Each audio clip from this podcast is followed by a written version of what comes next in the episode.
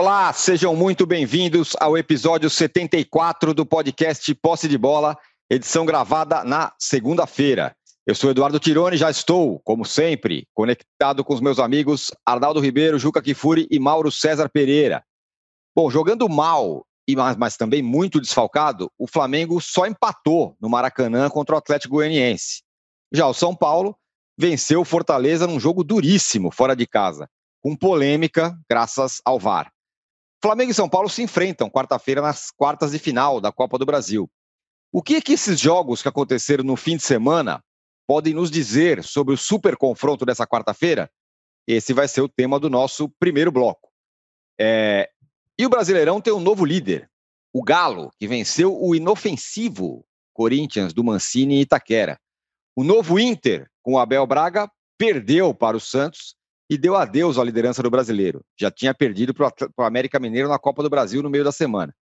E Grêmio e Palmeiras, esse esfacelado pela Covid, venceram mais uma. Eles entraram de vez na briga? Estes serão os temas do segundo bloco. E a seleção de Tite, que andava irritando torcedores dos times brasileiros por suas convocações, vai irritar um pouquinho mais. Isso mesmo. Novos atletas foram convocados e o pior, o time está jogando mal como na vitória nanica contra a Venezuela. Essa semana tem Uruguai e esse será o tema do nosso terceiro bloco. Um recado importante: você que assiste a gravação do podcast pelo YouTube, não deixe de se inscrever no canal do All Sport. E você que escuta o podcast na sua plataforma predileta, não deixe de seguir o Posse de Bola. E também dos de likes, por favor. Bom dia, boa tarde, boa noite. O Juca, sexta-feira aqui mesmo no Posse de Bola, é, você disse que o Flamengo seguia favorito nesse confronto contra o São Paulo, apesar da vitória do, do São Paulo no Maracanã por 2 a 1 na Copa do Brasil. O que aconteceu no fim de semana e o desempenho dos dois times e tudo mais, o que você pôde ver, muda alguma coisa ou não? Bom dia, boa tarde, boa noite, âncora, Mauro, Arnaldo, você, internauta, que nos vê é, logo pela manhã, nesta segunda-feira na minha cabeça mudou e mudou radicalmente, âncora. Mudou radicalmente, primeiro porque eu estou vendo que o Flamengo vai ser meio Flamengo quarta-feira. Né? Um Flamengo sem o Everton Ribeiro, com a Rascaeta meia boca, provavelmente sem Gabigol e sem Pedro, que a seleção está devolvendo, devolveu ao Flamengo também com lesão. Sem Rodrigo Caio, uh, eu estou achando que está um pouco demais. E até uh, será um absurdo fazer exigências em torno do Rogério Ceni, porque aí é tal história. Por melhor que seja o elenco, por mais qualificado que seja, por mais oferta que tenha, está um pouco demais, né? Então, aparentemente, vai ser meio Flamengo e com aqueles que estiverem em campo, no bagaço, como, por exemplo, o Bruno Henrique, né, que evidentemente está é, chegando no, na metade do segundo tempo de língua de fora. E você contrapõe a isso um São Paulo que cada vez ganha mais firmeza, como mostrou em Fortaleza, sem querer fazer rima. Né? Outro jogo disputadíssimo com Fortaleza, que o São Paulo foi capaz de, usando o que tinha no banco, virar o jogo, tomar um empate e assim mesmo ganhar lá, né? que foi mais uma lasquinha tirada é, do Rogério Ceni, eu jogando pelo empate no Morumbi, eu tenho para mim que esse favoritismo do Flamengo acabou, né? O que talvez até seja bom para o Flamengo é, de entrar é, com um pouco menos de responsabilidade. Quer dizer, também não considero que se o Flamengo vier a ser eliminado pelo São Paulo uh, na Copa do Brasil, isso será um drama na, na, na vida rubro-negra. Né? Uh, drama será se começar a perder no Campeonato Brasileiro, se for eliminado no Libertadores, mas na Copa do Brasil, não acho. Acho que é muito mais importante o resultado para o São Paulo do que para o Flamengo. Mas não considero mais, de fato, o Flamengo como o favorito. Uh, até te diria, uh, se eu tivesse que apostar hoje, considerando a hipótese do São Paulo poder empatar, eu, eu apostaria na eliminação do Flamengo e na continuidade do São Paulo. O que, para o torcedor rubro-negro, pode ser um ótimo sinal, porque, invariavelmente, quando eu aposto contra o Flamengo, o Flamengo me desmente. Secou, né? Claramente secou. É... Ô, Mauro, ah, mas não é possível uma coisa dessa, uma maldade dessa. Não, não. É uma bela você sabe, aqui. você sabe que, você sabe, o, o, o âncora, o Flamengo está passando por um momento dramático, né? Quer dizer, primeiro foi o Hugo, depois o Lincoln, né? Eu até escrevi sobre isso. O, o erro do Lincoln é equivalente ao erro do Hugo. Eu sei que é sempre mais grave o erro do goleiro que do centroavante, mas perder um gol naquela altura com aquele passe que o Arrascaeta deu é tão grave contra o, o Hugo. E aí tem um amigo meu que diz o seguinte: não, mas Juca, errar é humano, perder é russo humano. ah, rapaz. Ô, Mauro, era sobre isso que eu queria falar com você, depois dessa secada do Juca aí, que, é, que agora já é, quarta-feira tudo bem, tá tudo sob controle. ô, ô, ô, Mauro, além do, do Flamengo não ter jogado bem contra o Atlético Goianiense, também tem mostrado uns erros individuais medonhos, né? E, e, e contusões em sequência. O é, que está acontecendo? É, sobretudo com relação aos erros dos jogadores, né? Os erros individuais.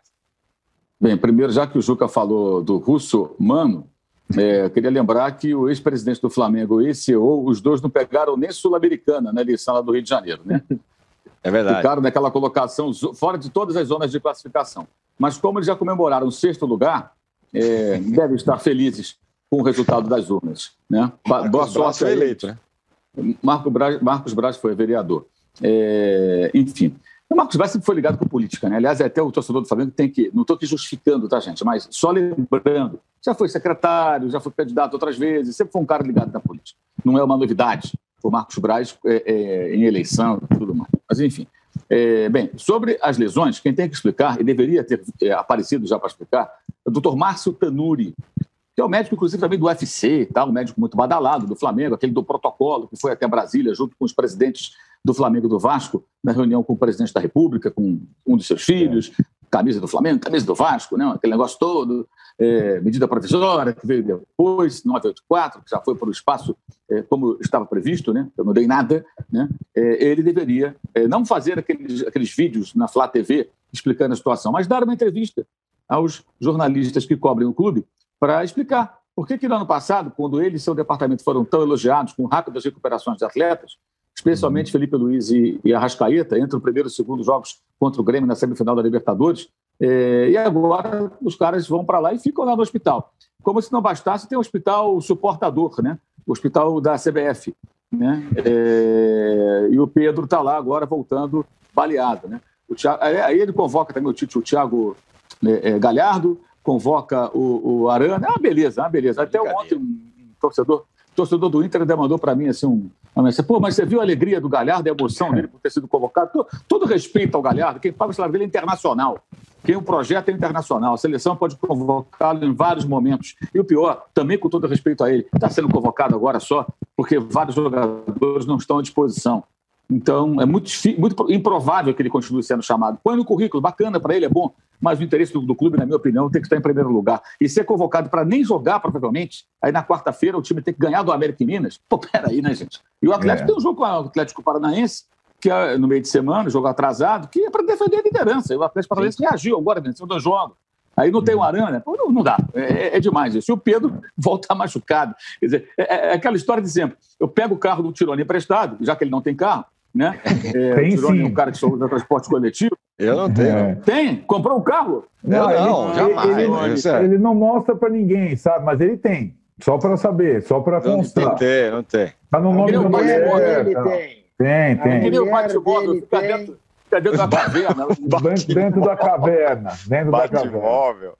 É, então eu pego o carro do Tirone emprestado, né? Assim, não dou chance a ele de dizer não, eu vou lá e pego o carro, saio, rodo, dou uma porrada com o carro e devolvo, devolvo amassado. Falo, ó, você vira aí agora, manda consertar. A CBF, as seleções, é, fazem sem gasolina, claro. Vai lá e se vira. Contrata um reboque, um guincho, se vira. Mas no Flamengo, o médico deveria já aparecer para falar sobre as lesões. O que está acontecendo? Não estou aqui dizendo que ele não tenha boas justificativas, apenas que ele deveria falar, já que ele é tão midiático, aparece tanto. Parece aí, doutor Tanuri. Fale um pouco sobre isso para o torcedor rubro-negro. E sobre o time, é, eu acho que novamente está havendo uma histeria maluca de parte da torcida, né? Já fazendo avaliações sobre o trabalho do técnico em dois jogos, o cara treinou pouquíssimos dias. É, foi uma atuação muito fraca, né, muito ruim.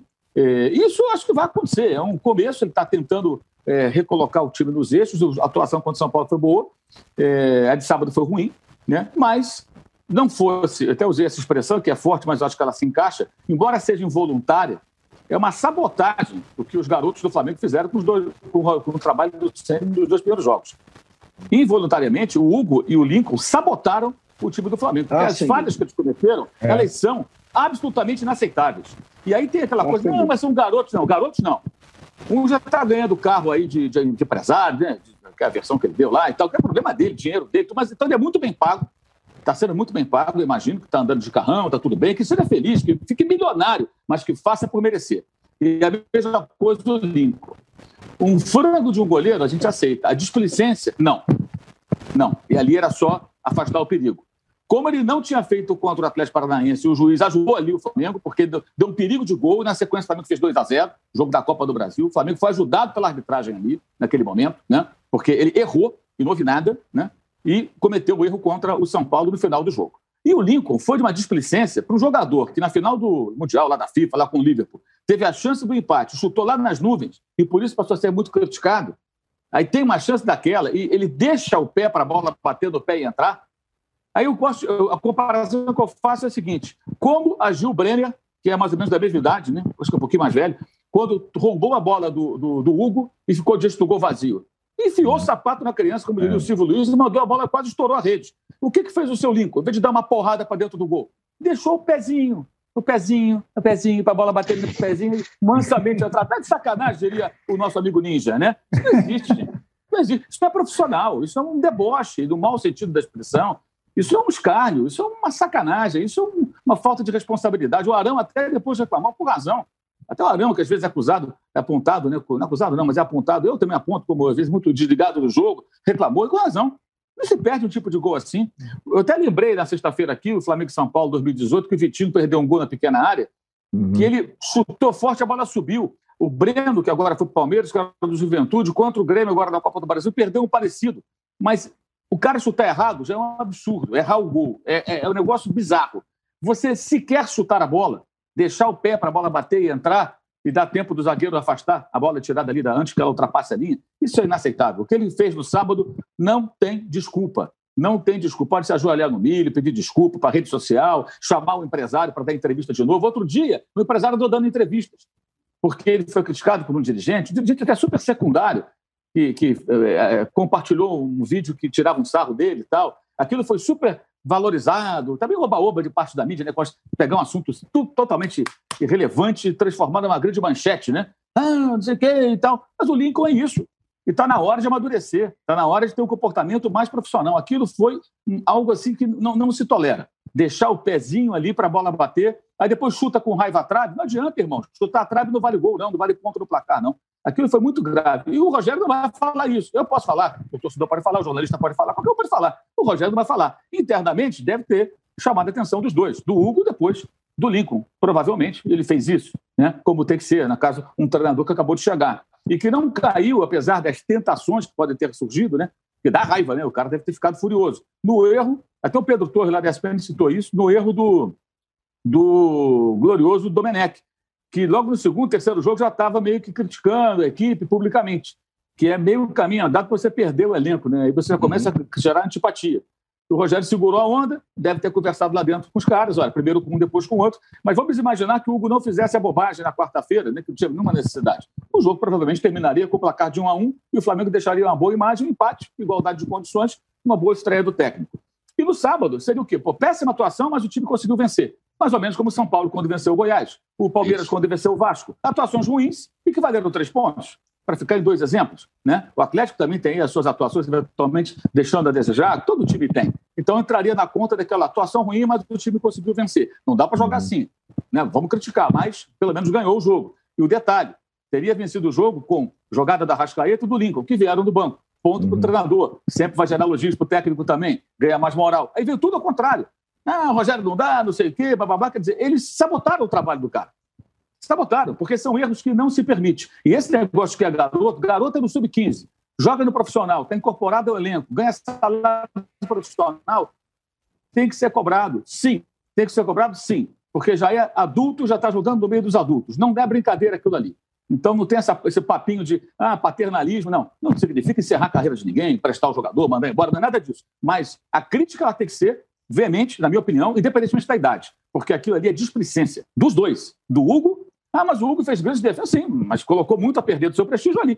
Né? E a mesma coisa eh, fez o Lincoln, que nem tem esse prestígio todo e que conseguiu é, é, criar essa situação. Amanhã ele joga outra partida, faz um gol, pode jogar quarta-feira e fazer um gol. Calou os críticos? Não, não calou ninguém. Ele é criticado pelo erro dele e será elogiado se acertar. Assim que funciona. Né? E o Flamengo tem esse problema. Parte da imprensa, parte da torcida, é, é, e até a gente dentro do clube, com aquela história do Flucrack, Flamengo faz em casa, tem um mimimi danado com um jogador feito em casa.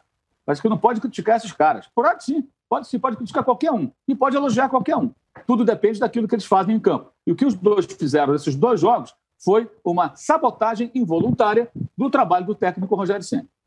Olha, você sabe que eu recebi... Fala, Juca. É, eu recebi, e é legal, principalmente se tivéssemos São Paulinos na bancada, é. comentar um, um, um, e-mail que eu recebi é, de, um, de, um, de, um, de um leitor, uma pessoa que eu não conheço, mas muito interessante. Talvez vocês até conheçam, porque é um, é um tricolor uh, remitente, Francisco José Bedei Castro. Diz ele o seguinte: sou apenas nove anos mais novo do que você. Quer dizer, ele deve ter 30 anos. Virei teu fã, virei seu fã do Sócrates e do Casão nas lutas pelas diretas já, da, da qual participei em todos os comícios em São Paulo. Sou São Paulino e vou te dizer com toda franqueza: vai ser difícil o Rogério Ceni ganhar o vestiário de um grande time brasileiro, pelo menos em São Paulo e no Rio. Adoro o Ceni. Em 2005 ele deveria ter ganhado o prêmio de melhor jogador do mundo, mas ele nunca foi simpático. Tinha e tem enorme dificuldade de aceitar um erro e não é humilde, é meio sem carisma. Fosse o Marcão do Palmeiras, ganharia o vestiário na primeira conversa eu não sei porque o Marcão não tentou ser técnico. O Rogério está muito vinculado ao tricolor paulista ainda. É a cara do São Paulo Futebol Clube, o qual é um time um pouco arrogante, nariz empinado. Ele seria um ótimo técnico para o Atlético Paranaense, talvez o Grêmio, o Inter, mas no Rio e em São Paulo só vai se dar bem no São Paulo. É interessante Olha, essa visão. É, é o, o, Rogério nem de longe é um cara, uma figura carismática, né? Ele é. Mas assim, me parece que ele vai, à medida que o cara teve um bom Mas ele, ele é técnico ou é candidato a. é, é verdade. É, é Eu acho isso. o Marcão é o Marcos é carismático, só que não entende nada de futebol, né? O Marcos, nada, é... Sai cada entende... coisa dali também que eu vou te contar, né, do Marcão. Não entende absolutamente o, nada de futebol. Sai cada, sai cada coisa, quando sai do futebol, é. então fica é, mais roça, mas é, difícil. O Abel Braga é uma figura carismática, é. não dá para dizer que ele faz um bom trabalho muito, hoje, muito. né? É, um, é uma, uma, uma figura Contador que ninguém... É, é, um cara bacana, Joel Santana, toda essa turma. E o Joel Santana, e o carisma do Joel é, Santana. Isso. Uma figura super divertida, né? Mas eu acho que, mas eu... que canta na beira do caos, à beira do caos. Mas eu acho que o, o, Ceni, o Ceni, ele vai se adaptar, ele está se adaptando. Ele, acho que em outros tempos ele, ele talvez detonasse os caras mesmo e agora não faz mais isso. Como ele detonou o Rodrigo Sim. Caio na história do, do na história do, uhum. do, fair play lá. Agora uhum. ele não vai fazer isso. Está entrando num, num universo que é diferente, de caras grandes e tal. Acho que acho que ele aprendeu isso, está aprendendo isso.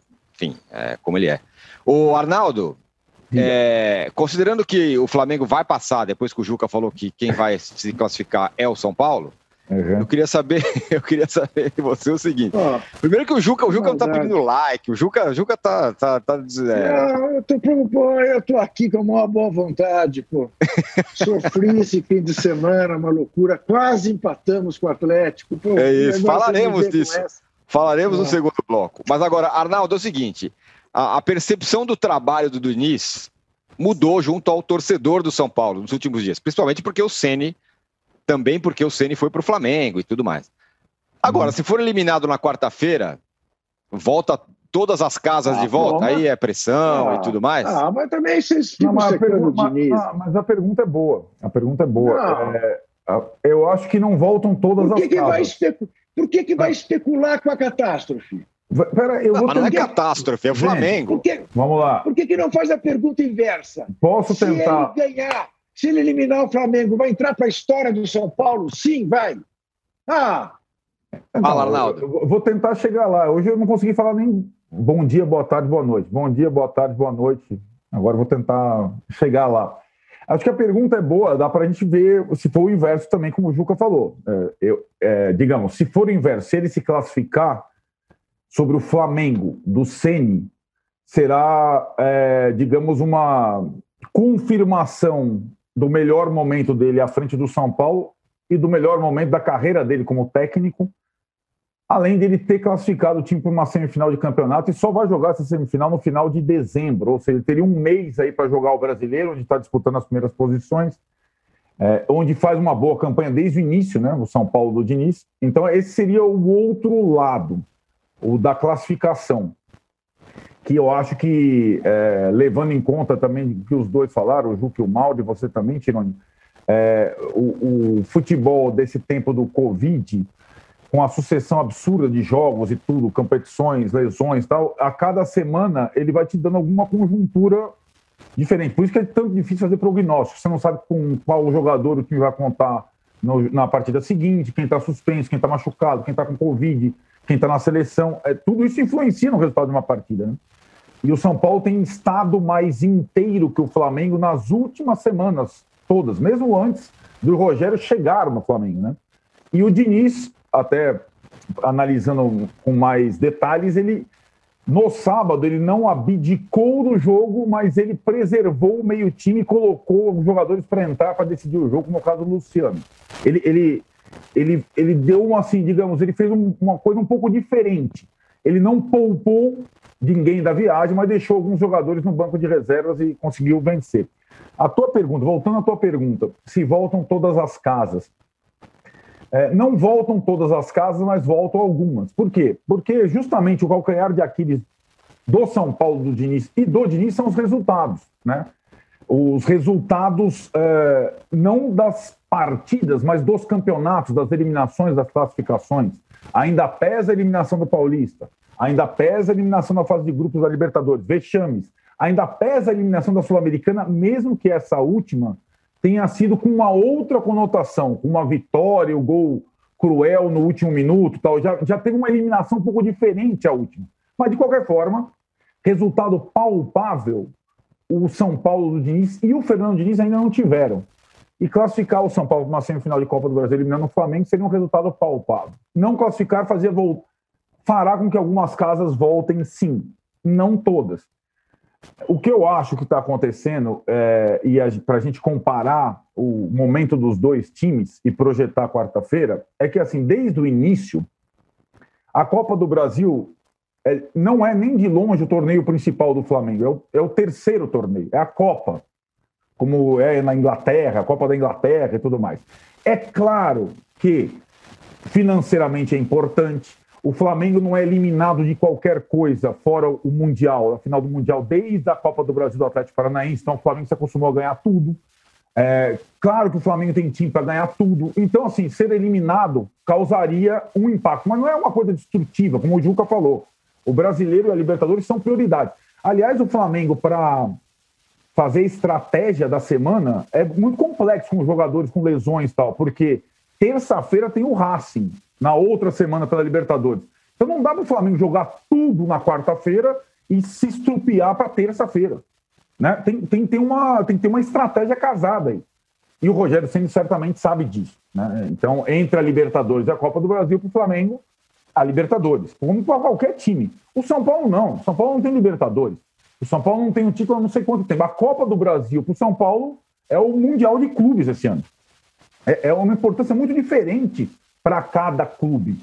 eu sei que aí, quando entra o fator Rogério Ceni no, no baralho, as coisas embolam um pouco, né? Então, sensações, sentimentos, antagonismo e tudo mais, mas eu acho que são coisas diferentes. Tem peso 10 para o São Paulo do Diniz, tem peso 7 para o Flamengo do Rogério Ceni. É, então tem essa questão também que às vezes passa na. É, é uma, é uma coisa diferente. É, se o Flamengo for eliminado pelo São Paulo, tem o amanhã. Se o São Paulo for eliminado pelo Flamengo, fica difícil demais o amanhã. Né? O São Paulo teria que tentar continuar brigando pelo brasileiro e tudo mais, e onde faz uma campanha surpreendente, né? É um time que, num brasileirão instável, é um time estável no brasileirão e que aprendeu a fazer coisas que não fazia antes, como ganhar fora de casa, ganhar clássico, é, é o time que menos perdeu, é um time que menos sofreu gols, é um time diferente no brasileiro. Então eu acho que é, essa partida de quarta-feira, até por ser no Morumbi, o São Paulo com uma vantagem é, na, na, obtida na primeira partida, tem um peso gigantesco para o São Paulo. E não tem um peso tão significativo para o Flamengo. E aí, como o Juca falou no início, as coisas que aconteceram no Flamengo nos últimos dias, elas atenuam um pouco o favoritismo do Flamengo, que pode ser bom para o Flamengo. Jogar pela primeira vez nos últimos anos aqui no Brasil sem um favoritismo exacerbado, né? por conta de tudo que aconteceu nos últimos dias e por conta de ter jogo no Brasileiro no sábado e, sobretudo, jogo na Argentina terça-feira pela Libertadores. Ô Mauro, você veja a riqueza das palavras, né? Você veja, quer dizer, eu tenho uma postura que é absolutamente neutra e imparcial. Ele diz, como disse o Juca, o que tem acontecido atenua o favoritismo do Flamengo. Não, não foi isso que eu disse. Eu disse que, na minha opinião, o Flamengo não é mais favorito. Não, e se eu tiver que apostar em alguém, eu aposto no São Paulo. Então não é atenua o favoritismo. Acabou o favoritismo do Flamengo. Acabou. O peso é todinho em cima do São Paulo. E você é, tem toda a razão. É. Você tem toda a razão. Para o São Paulo, é uma final de Copa do Mundo. Para o é. Flamengo, não. É uma não. Copa. É. Porque o Flamengo foi eliminado da, do, do, da Copa do Brasil pelo Atlético Paranaense no melhor ano da vida do Flamengo desde 81. Uhum. Portanto, a Copa do eu, Brasil tanto é, faz. E o Flamengo Agora, ganhou a Copa do Brasil num ano que nem era para ganhar nada. A Copa do a isso, Copa, isso, a Copa isso, é que para o São Paulo que não ganha nada. Exatamente.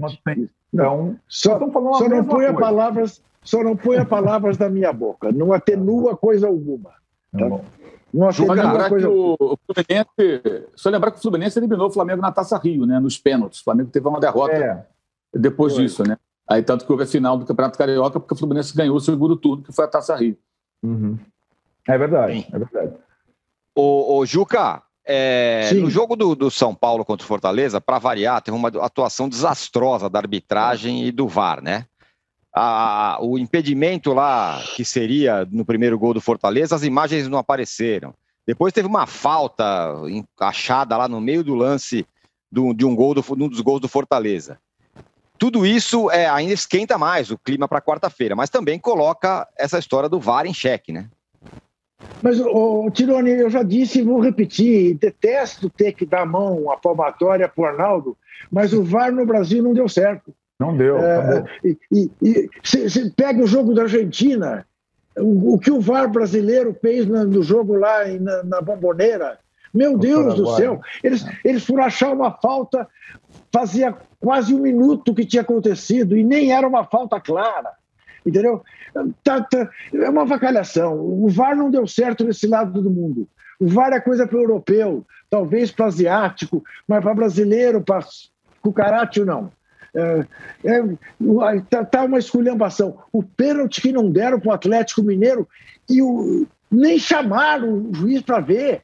O, o pênalti que o Gil fez no, no Vargas, uma coisa escandalosa, não, não cabe dúvida. Na origem do gol. Dúvida.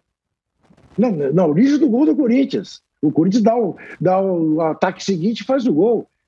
Entendeu? Então aí você fala, para que o VAR? Não sei quem foi que deu uma entrevista, a foi a Arana, no, no intervalo. E ele perguntava, eu queria entender qual é a utilidade do VAR. Porque se esse lance não é para ser visto pelo VAR, para que serve o VAR? É uma esculhambação. Esse Gaciba é uma mentira. Então você veja que uma vida é dura. Né? Porque ele era um bom comentarista na arbitragem. Mas como diretor de árbitros, ele é um fiasco. Né? Porque uh, o Arnaldo que sabe disso. É, é o que? É o terceiro ano de VAR no Brasil, Arnaldo? O, o... Não, é o, é o segundo, segundo, ano. Uh, segundo brasileirão do VAR. Né? É o segundo brasileirão? É. Não é o terceiro, não? É? Não. É. Deus me livre. Deus me livre. Exato. É que Mauro, já, já encheu o suficiente, parece que é o terceiro. É. E, aí, e aí sobra a reclamação de todo lado, né, Mauro?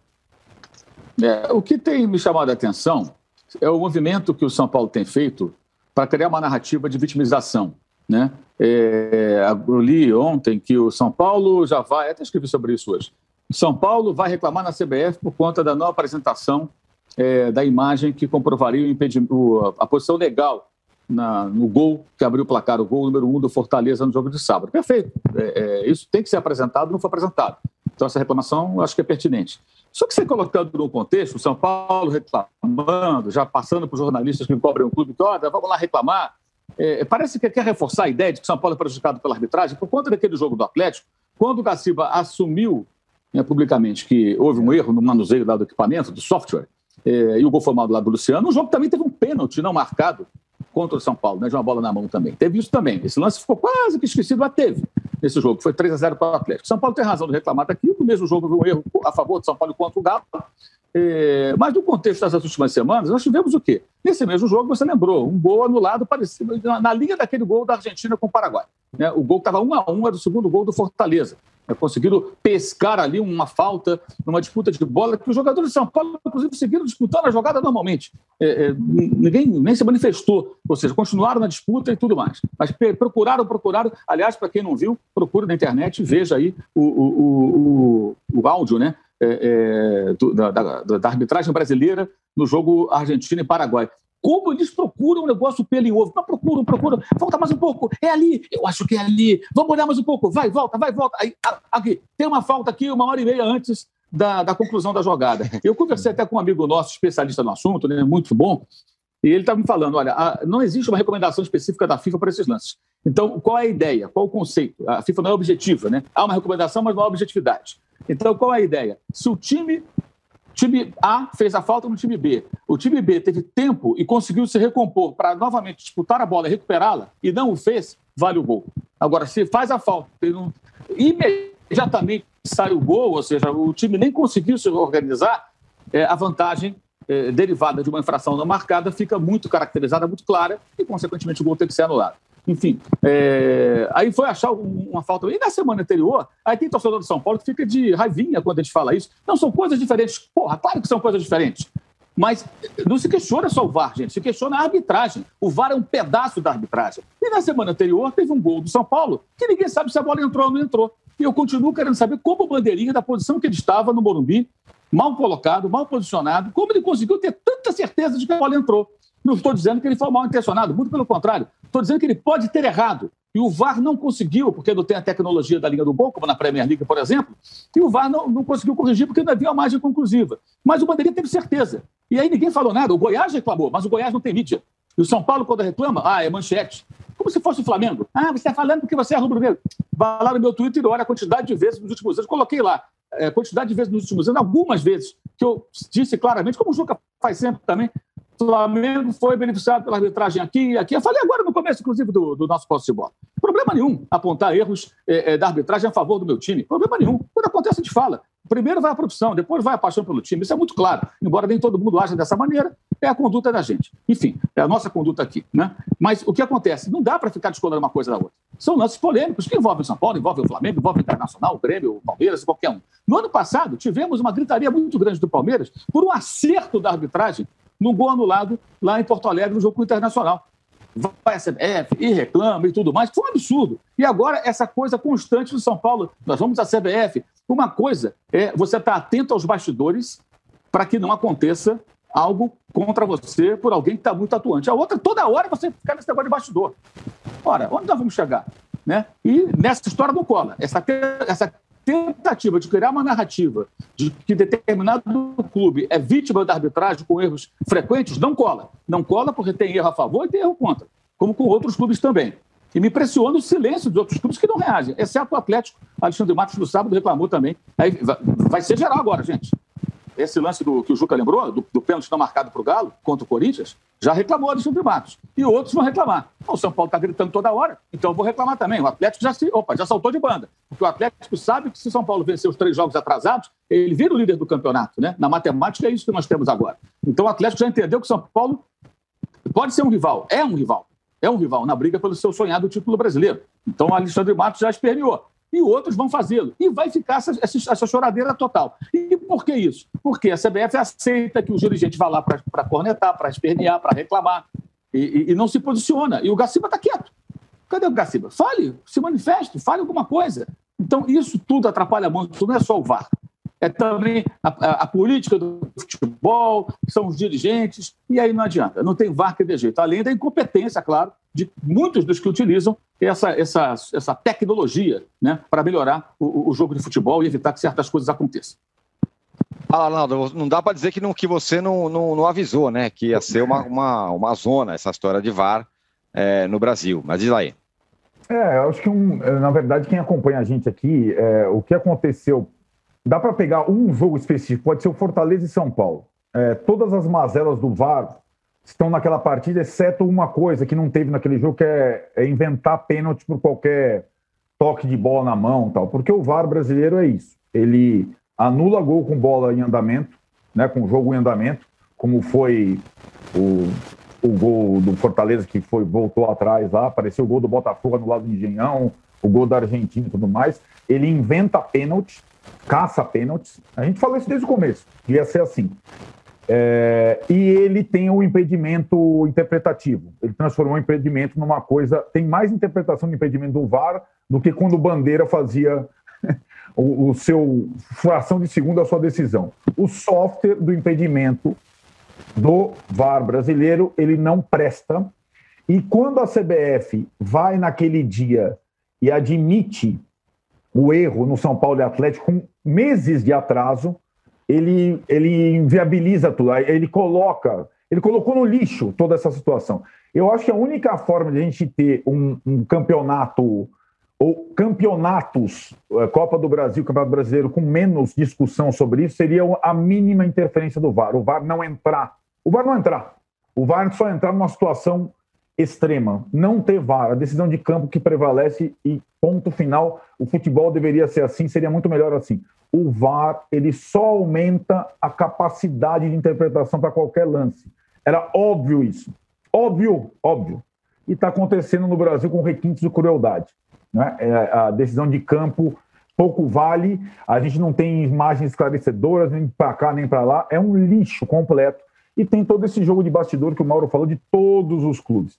Eu acho que em relação ao São Paulo, particularmente, o que acontece agora, ou depois daquela admissão do, do Gaciba sobre São Paulo e Atlético, é uma diretoria que foi omissa durante cinco anos, tentando, na parte final dela, se colocar em todas as questões. E aí, talvez pela primeira vez nesses últimos cinco anos, o São Paulo esteja, como o Mauro falou e o Alexandre Matos anotou, esteja, curiosamente, agora disputando alguma coisa, esteja nas cabeças e em 2018 Paulo... ela reclamava também, né? É, 2018. Um Quando pouco, tinha né? o Aguirre e o time liderou o campeonato, o Raí andou reclamando. O Raí chegou em 2018 é. a reclamar que tinha muito árbitro carioca apitando o jogo do São Paulo. Mas é, tinha muito então, árbitro paulista é. apitando o jogo do Flamengo. Ele não olhava a é. escala do Flamengo. E na época, os dois ali brigando pela liderança. Depois o Palmeiras atropelou e foi campeão. O Mauro até me deu um gancho importante, porque aí tem a questão do Raí, né? Porque o que se fala também, e acho que fica nas redes sociais muito, é ah, o presidente da, da CBF, o Caboclo, é São Paulino. Sim, ele, ele foi conselheiro do São Paulo. Um ponto um. Dois, ele odeia o Raí e o Leco. Os, os atuais. Ele é. Ele, entre ídolos do São Paulo, ele gosta do Ceni e não gosta do Raí. Por quê? Porque o Raí sempre foi contestador à CBF. Ele odeia o Raí. Ponto. Ele nunca gostou do Leco. Dois, então, assim, é, ele não é. Ele pode ser São Paulino, mas ele não gosta de quem está no São Paulo hoje. Mas ele não então, foi apenas conselheiro do São Paulo, não. Ele foi diretor de marketing, foi diretor de finanças. E ele é da Curriola. Sabe quando? Justamente. Não, não, sabe quando? Justamente. Sim, sim, em 96, 97. Isso, justamente quando o, o grupo que foi alijado da, da questão política do São Paulo governou pela última vez. Ele é oposição a essa turma toda, ao Juvenal, ao, ao Leco, ao Casares, a toda essa galera. Ele estava lá naquela época do Paulo Amaral. Vocês lembram daquilo? Paulo Amaral, lá atrás, lá atrás. Então ele é oposição. Lembra dele? Lembra dele, né? Lembro, ele é... Era engraçado. É, é e, e, aliás, naquele governo onde o Caboclo tinha essas funções, o Paulo Amaral chegou a afastar o Rogério Ceni. Não sei se vocês lembram. Verdade. Quando o é. goleiro do São Paulo. E o Caboclo foi em defesa do Rogério Ceni lá atrás. Então, assim, para quem. Ah, o cara é São Paulino. É, o São Paulo tem pouca influência. Outros clubes têm mais influência na CBF atual do que o São Paulo do Leque do Raí. Essa é a questão. É, e o bastidor.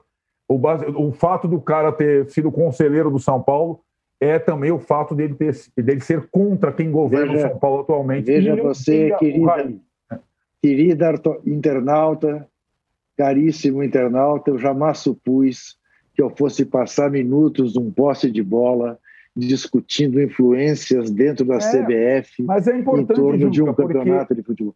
É eu, eu corintiano, eu corintiano aqui, é. as voltas com o rebaixamento e eles fazendo pressão não, que coisa. Não, não vai ter rebaixamento. A gente está tá esclarecendo um pouco o que, que é o jogo de poder. E o futebol é política. É o candidato, do, é, o, é o diretor do seu time que concorre à política, é o diretor do já dizia, que concorre já à dizia, CBF. Já dizia Ricardo Teixeira para Jô Soares na festa do Brasil tetracampeão nos Estados Unidos. Você pensa que futebol só se ganha em campo? Ele se é. regozijando com o Jô Soares. Nunca, certo nunca que foi... o Jô Soares não contaria isso, imagina. É, nunca foi assim e nunca será. Porém, claro. Costuma no campo ser mais decisivo, ainda bem, mesmo com o VAR, do que nos bastidores. O VAR dificulta o campo. Essa é uma coisa. O VAR é uma praga, é um câncer, é uma merda. Então, se a gente conseguir atenuar isso, já vai ser bom para a Copa do Mas Brasil, a ideia, a ideia do VAR, você, você usou a expressão, a ideia do VAR é exatamente essa. Mínima interferência, é máxima cascata. eficácia. É. Só que aqui é o inverso. É o inverso. É mínima eficácia e máxima interferência. É. Muito bem. Bom, é, e, essa, é, é, essa é uma intenção clara da, da, da arbitragem brasileira. A, a arbitragem brasileira defende essa linha Inclusive, até é, é, uma pessoa lá da comissão da arbitragem me disse agora, há um mês, um mês e pouco, olha, não, a ideia é essa, inclusive os ingleses foram já advertidos, porque eles fazem o contrário, e aí eu conversei com uma outra pessoa que conhece muito bem lá a arbitragem na Inglaterra e como eles pensam, como eles agem, e ela me disse o seguinte, Mauro, os ingleses estão andando para a é, FIFA é, as suas recomendações perfeito. e vão fazer Exatamente. do jeito deles e que se dane. Entendeu? Não estão nem aí. E continuam fazendo lá na Premier League. Eles têm feito os ajustes porque eles querem. Por exemplo, agora o árbitro lá vai olhar mais o monitor, que antes havia um certo exagero de não ir ao monitor. Agora o árbitro, quando precisa, ele vai, mas não é toda hora. Eles estão também ajustando, também acontecem erros lá. Mas essa história que a FIFA mandou, a Premier League está nem aí. Ela faz do jeito que ela quer e acabou. E ponto final. E está certo. Está certo, porque qual, qual, qual, é a uhum. FIFA? A FIFA não é capaz de ser clara, por exemplo, com relação a essa situação da falta que, que depois de uma hora e meia gera um, um, um gol? É, é, qual, qual, o critério? É, é pelo tempo? É, é, é, é pela, pela tantos toques na bola? Pelo, pelo, pelo, pelo tamanho, do, do, pela distância da meta? Tem que ter um critério, pô, não sei qual. Mas não tem, então gera a situação. O, o, Arnaldo lembrou aí o gol do Botafogo contra o Internacional. O jogo estava 1 a 0 Era o gol de empate do Babi foi anulado. Depois de ter feito 2 a 0 ganhou o jogo. E Exato. o Botafogo sabe onde está agora? Lá na zona de rebaixamento, é. nesse momento. Vai jogar logo mais. Bom, fechamos o primeiro bloco do episódio 74 do podcast Posse de Bola. Voltamos em 30 segundos para falar dos times que estão no G4. Todo mundo brigando, ou brigando pelo G4. Grêmio, Inter, Palmeiras, é, Internacional. Falei já Galo, que ganhou do Corinthians. E o Corinthians, que o Juca está apavorado, mas não vai cair, não. Voltamos já. O ano de 2020 pode até estar diferente mas o que não muda é a emoção do Brasileirão. É disputa para entrar no G4, briga para escapar do rebaixamento, polêmica com VAR, enfim, é o maior campeonato do futebol nacional. E com o All Sport Clube você assiste aos jogos do Brasileirão ao vivo no EI Plus. Acesse wall.com.br/esporteclube e assine já. São planos a partir de R$19,90 por mês para assistir ao vivo ao melhor do futebol onde você estiver. UOL Esporte Clube, assine já! Estamos de volta para o segundo bloco do episódio 74 do podcast Posse de Bola. Vamos falar agora dos times que estão brigando aí pelo G4. O, o, Mauro, o Palmeiras ele foi esfacelado aí pela Covid, um monte de jogador é, contaminado, mas segue subindo na tabela, né? Agora, é, eu tô lembra queria lembrar que o Flamengo passou por essa contaminação lá atrás e é, foi resiliente e tudo mais, não adiou jogo, inclusive aquele jogo é, controverso contra o Palmeiras, que o Palmeiras não quis adiar, jogou e, enfim, todo mundo sabe a história. É, agora é o Palmeiras e outros times que vão que vão sofrer com essa história de Covid. Né? E vai ser uma disputa para ver quem vai sofrer menos é, as, as contaminações. É, o Santos jogou e venceu o Inter com um time totalmente é, é, mutilado né, no final de semana. É, o Palmeiras também enfrentando esse tipo de problema. Aliás, também teve o Gabriel Menino que voltou dessa seleção, cortado também por conta da, da infecção. É, é, sobre o Palmeiras, assim, eu acho que o Palmeiras está tá apresentando uma sequência daquilo que era o trabalho com Andrei Cebola Lopes. É, é, até um colega da imprensa portuguesa, com quem sempre converso, ontem é, eu perguntei a ele o que ele achava do Abel Ferreira, até publiquei isso é, antes, assim que ele foi contratado pelo Palmeiras, e ele ontem mandou uma mensagem: Eu te falei que o cara era bom. Aí já mandou um link de uma matéria que compara o início do Abel Ferreira ao do Jorge Jesus do Flamengo. Início é melhor do que início três, quatro jogos. não, não é, não, é, não é essa a comparação, né? A comparação é do final de uma temporada. Eu falei para ele, de novo eu vou lembrar o Ninja, tá de sacanagem. Falei, peraí, você está comparando três, quatro jogos do Abel Ferreira com o cara que foi campeão brasileiro é, da Libertadores no dia e brasileiro no dia seguinte. Não, calma, vamos com calma, não é assim. Não estou dizendo que o Abel não é um bom técnico, é, ele está começando o seu trabalho. Mas o Palmeiras, ele seguiu na linha do que era. O tra... Olha, é um pouco do que era o trabalho do Abel lá no PAOC, né, pelo que falam até os colegas da imprensa grega que acompanharam lá e tal, mais de perto, e o que fala é, é, e que vimos com o Palmeiras pós-Luxemburgo com o Andrei Lopes durante um breve período. Ele não mudou tanto. O jogo de sábado, o Fluminense estava finalizando mais do que o Palmeiras. Estava atacando, estava agredindo, teve gol anulado. É, é, não foi o Fluminense fechado e o Palmeiras em cima. O Fluminense saiu para o jogo no primeiro tempo e em alguns vários momentos até.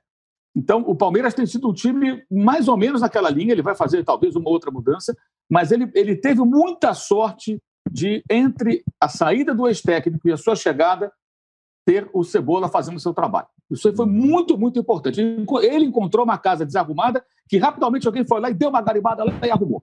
Porque estava uma zona o time, né? Mas o, o André Lopes ele, ele, tem que ser sempre lembrado. Ele conseguiu colocar a casa em ordem. Uma forma de jogar, um jogo mais reativo. Ah, não tem ainda, não apresentou o repertório, ele deu tempo. Mas ele encontrou uma maneira de jogar do Palmeiras, uma situação mais definida. Agora está definindo posições dos jogadores, como eles utilizam. E aí entra, claro, o trabalho dele, que só poderá ser realmente avaliado um pouco mais à frente. Mas o começo, de fato, é muito bom. O Palmeiras nunca deixou de ser candidato a título nenhum, ainda mais nesse perde-ganha numa temporada de Covid. E aí tem um aspecto que é importante: o Palmeiras tem sorte nos, é, nesses sorteios, né, porque tem enfrentado adversários menos complicados, digamos assim, na Libertadores, na Copa do Brasil, nos mata-mata, já está virtualmente classificado na Copa do Brasil, na Libertadores terá adversário que é aquele que todo mundo queria enfrentar, é, mas, por outro lado, ele vai continuar convivendo, vai avançar com muitos e muitos jogos. O São Paulo, por exemplo, também briga pelo título brasileiro, obviamente, é, ele vai, né, a partir de quinta-feira, ele pode estar igual o Atlético em um torneio só, dedicando só ao brasileiro, ou vai estar em dois. O Palmeiras está em três, e deverá continuar em três. O Flamengo vai estar em três, talvez em dois, né? caso seja eliminado pelo São Paulo. Né? E isso vai começar a pesar também, evidentemente, claro, porque à medida que o tempo for passando, com Covid, contusões, seleção que andou desfalcando, vai parar agora, só em março esse negócio. É, Ainda bem. É claro que o período de recuperação, uma semana sem jogos, isso pode também ser decisivo na maratona do Brasileirão e até numa Libertadores. Né? O Arnaldo lembrou aqui o caso: o Flamengo tem jogo na, na, na quarta, no sábado é o Curitiba e na terça tem o Racing. E os outros times da Libertadores também jogam no meio de semana, jogam no fim de semana, depois terça, quarta, tem, tem jogo também. Todo mundo vai ter que entrar em campo em jogos muito importantes, que são jogos eliminatórios nas duas quartas, e sanduichada ali uma rodada de Brasileirão. Então, acho que o Palmeiras agora no rumo, fica cada vez mais claro o tempo perdido com um técnico que não tinha a menor condição, né? É, é, e agora corre contra o tempo. Mas o Palmeiras deve brigar pelos títulos, naturalmente, tem um elenco bom. O elenco do Palmeiras só foi questionado em dado momento porque não era capaz de fazê-lo jogar e por aqueles que o defendem incondicionalmente, que adotam o mesmo discurso para tentar minimizar a incompetência de quem estava à frente do time de futebol do Palmeiras. Agora, comprovadamente, tem um bom treinador e o interino teve um papel muito importante nessa transição, uma transição bem feita. Né? E aí, méritos do Cebola, não da diretoria do Palmeiras, porque foi ela que contratou o outro técnico lá atrás, ela que colocou o Palmeiras na situação que o time estava há poucas semanas. O Arnaldo, por falar em transição bem feita, se teve uma transição que não foi nada bem feita, foi a do Internacional, né? Estava vivo nas três competições, agora está encalacrado na Copa do Brasil, já perdeu a liderança do brasileiro no fim de semana. E enquanto isso, o Grêmio vai subindo. A, diferença entre eles já é, já é muito pequena, né? Na tabela. Que semana, hein? É, então, a semana é a semana para Porto Alegre em todos os aspectos, para o Rio Grande do Sul, enfim, foi envolvendo duas figuras simbólicas dos dois times, né? O Renato e o Abel, né? São figuras muito ligadas a cada um dos times, mas as duas primeiras partidas do Abel tiveram requintes de crueldade, né? Perder em casa para o América na Copa do Brasil, complicando a situação na Copa do Brasil.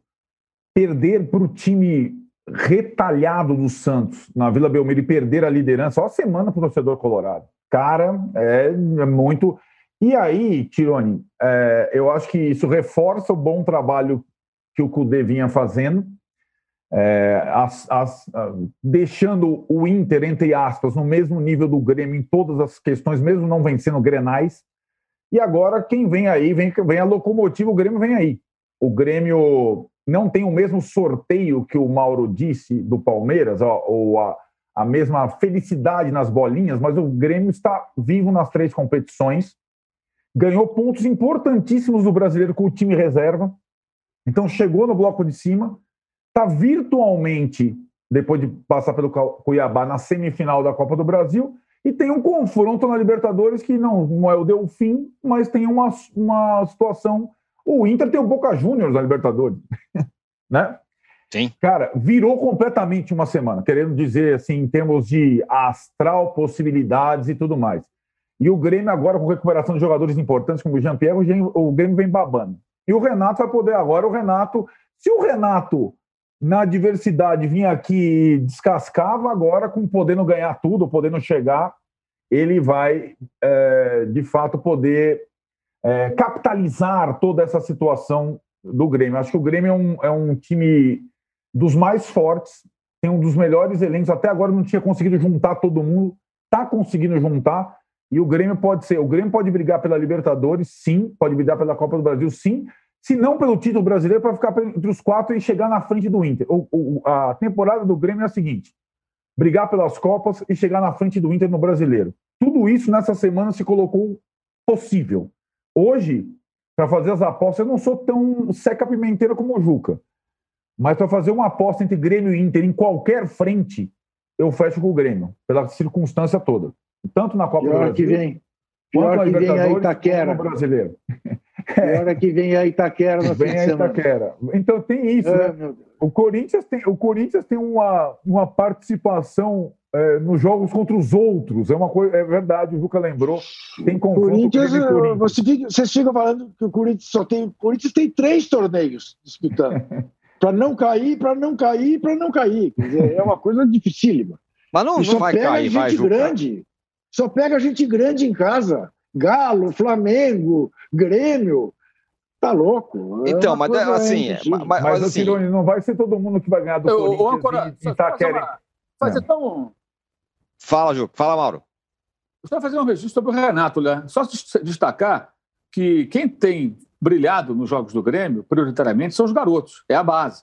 Base é essa que o Renato colocou de lado quando pediu alguns jogadores, como o Thiago Neves, lá atrás. Né? Então é bom lembrar isso também. É a base do Grêmio que resolve. Ah, mas uhum. o Renato que escala assim, mas antes, Thiago Neves ou PP era o Thiago Neves. O PP Exato. perdeu espaço no começo da temporada que desembarcou lá o Thiago Neves, sabe-se lá por quê? Já foi embora o Thiago Neves. E o PP brilha. Agora o Jean-Pierre consegue de novo ter eh, condições de jogo. Aí tem o Ferreira e outros jogadores da base que vão ajudando ali o Grêmio a, a, a, a se recuperar e voltar a ser competitivo como em outros momentos. Acho que isso é bom frisar também, porque quando um jogador veterano é recuperado pelas mãos do Renato, isso é tratado como, ó, oh, do Renato. Quando não dá certo, quase não se fala. E nesse Muito bem caso, lembrado. A escolha, a escolha foi dele. A escolha foi dele. Isso ele não vai falar na coletiva. Olha, realmente, é. eu apostei alguns caras aqui que não deram certo, mas os moleques são ponta firme, estou contando com eles. Não, não, ele não vai falar isso, vai falar outras coisas. Então é sempre bom lembrar isso também, né? Antes, porque o Renato é aquela coisa que eu falei, é, é a narrativa do Renato, da porta à Lupilândia. Ele conta uma versão que é só dele. É só dele. É só dele. Na vitória, na derrota, no empate. É, e os seguidores incondicionais acompanham. Aqueles que são gremistas, mas que param e pensam também, falam: peraí, isso aqui eu concordo, aquilo ali não, Renatão, vamos com calma, né? Muito bem lembrado. Agora, Juca, fala. Ah, não, é que eu ia falar, o, o, o, o Arnaldo fez referência à resiliência do Flamengo, com razão, mas resiliente é esse time do Santos. O que o Santos fez sábado na Vila Belmiro não existe. Quer dizer, você recebeu o líder do campeonato completo, com o Santos esmigalhado do treinador no hospital com Covid, completo, goleiro, sem o técnico. Sem técnico, sem é técnico sem auxiliar. É. É. Né? É. Agora, Juca. Porque, porque o, o, o, líder, o líder é o time do. O líder era o time do Cudê. É o time do Cudê. É claro, Agora tem o Abel. Eu li uma declaração da Abel, não ouvi ele falando. Eu, eu, eu, li uma declaração colocada na rede social por um colega da imprensa gaúcha, é, ele dizendo que ele não sabia quais, quem, quem direito o nome dos jogadores. Isso. Não dá, né, gente? Pô, você é um técnico profissional, você está sem clube, você está acompanhando o futebol. Aí o time que lidera o campeonato, o time com o qual você tem uma forte identificação, você não sabe quem são os jogadores.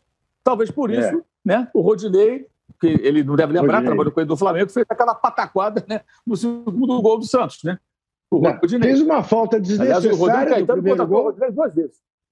Isso. Fez uma falta desnecessária no primeiro gol e deu aquele passe para o segundo, né? É isso, eu, eu acho, eu, eu tenho uma tese muito particular, que quando o Cudê se deu conta de quem era o Rodinei, ele falou assim: não, esse pessoal não é sério. Me disseram que esse rapaz deixa, era bom. Deixa eu embora. Eu, eu vou embora para o Celta, porque daqui a pouco aparece outro Rodinei. Mas, enfim, o Juca... Santos de tirar o chapéu. É, sim, tirar... verdade. Diga. Sem dúvida. Não, eu queria te falar sobre o líder, o Galo, o líder. Apesar de ser um Corinthians muito fragilizado, o Galo foi lá e virou o jogo e assumiu a liderança. É, Para você, virou, o que, que, é mais. Hã? Virou como já havia feito no Mineirão. No Mineirão estava 2 a 0 para o Corinthians e tomou de 3 a 2 né, no primeiro turno. E agora, com o requinte de um gol de Guilherme Arana, né, virou de novo. O Corinthians fez um primeiro tempo para as limitações do Corinthians, exemplar. Eu te confesso, e não tenho nenhuma vergonha em dizer isto aqui publicamente, que eu fiquei admirado com o trabalho que o Wagner Mancini havia feito durante, enfim, uma semana para parar o Atlético no primeiro tempo. Mas tinha, na minha paranoia corintiana de sempre achar que o Corinthians vai se dar mal, eu tinha o medo que, para o segundo tempo, o time não tivesse preparo físico para parar o Atlético da maneira como havia parado no primeiro tempo. E não deu outra. No segundo tempo, o Atlético ganhou de 2 a 1 um, podia ter ganho de 3, ganhado de 3 a 1 de 4 a 1 né? A diferença técnica é abissal, né? Não, há, não, há, não há comparação possível. E, e o Sampaoli logo se deu conta é, do que precisava fazer para o segundo turno, né? reviu, ele está mais com o pé no chão do que normalmente e acabou ganhando o jogo é, com absoluta justiça, até porque com quatro minutos o Atlético teria saído na frente do Corinthians e o jogo teria sido outro. Né? É, provavelmente não haveria o gol uh, do Corinthians como houve no ataque seguinte, seria outro jogo. Né? Eu, eu, eu vou repetir aqui. Eu brinquei em relação ao Grêmio. O campeonato do Corinthians não é contra o Grêmio, não é contra o Galo. Aí, nesse jogo, se ganhar um ponto, está de bom tamanho. Campeonato do Corinthians é com o esporte, com o Fortaleza, com o Botafogo, com o Vasco, com o Atlético Goianiense, né? É, com o Bragantino. Esse é o campeonato do Corinthians. E acho que, para esse campeonato, com cautelas, é possível que o Corinthians fique aí, 15, 14, quem sabe belisque um 12 lugar e se estabilize. Mas ah, não dá para fazer frente a Atlético, a Grêmio, a Palmeiras, a São Paulo. Ah, não dá, não dá. Muito bem. Bom, fechamos o segundo bloco, voltamos já já para falar da seleção brasileira. Isso mesmo, já voltamos. Baixo Clero é o podcast de política do UOL. Toda semana eu, Carla Bigato, converso com os comentaristas Maria Carolina Trevisan e Diogo Schelp sobre temas que dominam a pauta política brasileira.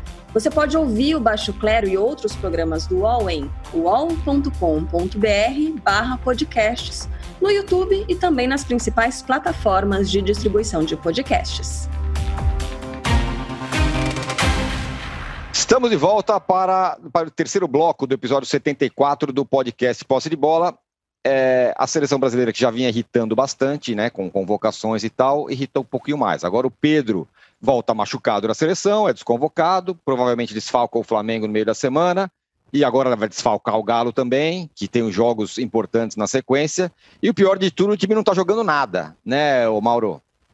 Pois é, é, é claro que o Tite não tem o tempo ideal para trabalhar com jogadores. É evidente que ele também sofre com jogadores que não estão à sua disposição, né? Da sua lista que seria a original, por conta da Covid, lesões. Mas também é evidente que todas as outras seleções enfrentam as mesmas dificuldades. O Tite fez contra a Venezuela seu jogo número 51 à frente da seleção da CBF e o José Peseiro, lá português, fez o terceiro jogo dele contra a, seleção, frente da seleção da Venezuela. Né? Tem lá alguns jogadores interessantes? Tem, especialmente o Sotel, claro, tem jogador é, é, jogando na Espanha, tem jogadores que são internacionais no time da Venezuela. A Venezuela não é mais um time ingênuo para ser goleado com frequência como no passado, mas ainda é Venezuela. E o Brasil ainda é o Brasil, no sentido de que tem jogadores melhores, embora não seja mais uma disparidade como acontecia no passado. Então, a cobrança tem que existir. E o futebol é muito fraco. Né? Eu acho o Tite muito preso a algumas é, é, é, ideias ali, né, que, na, nas quais ele tenta encaixar os jogadores, nem sempre utilizando os jogadores da melhor maneira, da maneira que eles podem render mais. E, e foi um jogo bem melancólico, né? um jogo muito fraco. É, é, agora, essa partida de terça-feira, ela até desperta um interesse maior pelo adversário pelo fato de ser Uruguai, pelos jogadores que o Uruguai possui, a vitória do Uruguai agora na Colômbia, recuperando o time, é, é, o time se recuperando nas eliminatórias depois de um começo ruim. Então, isso tudo faz com que o jogo fique mais atraente por conta do adversário, nem tanto pela seleção brasileira, porque não me parece que as pessoas têm uma grande expectativa de uma grande atuação ou de um futebol que é, é, é anime minimamente. É, é, pouco até aqui, entendo as dificuldades, mas acho também que as cobranças são inerentes a essa situação. Isso é a transição no Brasil. Né? E detalhe, já está um bom tempo à frente, convocando jogadores, fazendo seu trabalho, já conhece, ele agora está dando uma renovada, alguns caras são novos, é verdade, nessas últimas convocações, mas foi mais um jogo daqueles. É, assim, a seleção brasileira, acho que ela ainda dá uma audiência em televisão e tudo, sabe por quê? Porque não tem outra coisa acontecendo. Né? O jogo isolado ali e tal, só tem aquele jogo, o cara está em casa mesmo, ele liga e vê. Vê até para reclamar. É, é, enfim, e, e, é incrível, porque a seleção brasileira até criando cada vez mais, assim, ainda mais com essas convocações, jogador que se machuca, desfalca o time, uma, uma cultura é, é, do, do, ódio à seleção, né? As pessoas começam a achar legal é. Não, odiar a seleção. Uma coisa é você não ligar para a seleção. Você, ah, eu não ligo para a seleção. Na Copa do Mundo, sim. Aí eu ligo, torço e tal. Mas fora isso, não me incomoda muito, não. Tem muito torcedor assim, sempre houve, né? Ah, eu me amarro na Copa do Mundo. Esses amistosos aí, negócio de eliminatória, não, não me anima muito. Ok. É, mas agora não, agora a coisa está mudando, as pessoas começam a alimentar, a nutrir uma bronca para a seleção brasileira. Fala, Juca. Não, eu, eu acrescento, você falou que está irritando pelas convocações que faz e pelo jogo que fez contra a Venezuela. O que mais me irritou, confesso a você, foi a falação do Tite. Estava insuportável. Eu tirei o som da televisão. Estava insuportável, porque é impossível. Você imagine você trabalhando e o seu chefe, ô Tirone, bote uma vírgula aí. Tirone, agora é ponto de vírgula. Tirone, não usa esse verbo. Ô Tirone, peraí. É, põe um circunflexo. Cacilda. Ele não é. deixa os caras trabalharem, meu. Não há quem aguente. Aquele, eu, se estou em campo, eu fazia o que o, o que outro dia o Michael fez com o Renato Gaúcho. Já quer saber? Se tira, pô. Vem aqui jogar você. Ele me encheu o saco. Tá louco, que coisa mais chata. Uma coisa é você dar uma instrução aqui, dar um berro ali. Outra coisa é você ficar o tempo todo. Atenção, Firmino! Foco, Firmino! O Firmino é um débil mental, ele está ali olhando para as estrelas, ele não está focado no jogo. Sabe o que, é isso? É, é, querer mostrar serviço, como ele sabe que não tem torcida e que você ouve, você parece uma insegurança. Também Quero mostrar que eu trabalho, viu, seu Rogério? Um Olha aqui, chefe. É, show, Deus show. me livre, coisa chata. Fala muito. Tá é. doido. É. Foi o que mais me irritou. O Arnaldo, estão é, falando sobre convocação de seleção, que vai atrapalhar. Atenção, senhores torcedores, tem convocação da Sub-23, que pode atrapalhar, Sub-20, sei lá, que pode atrapalhar mais ainda. Conta aí.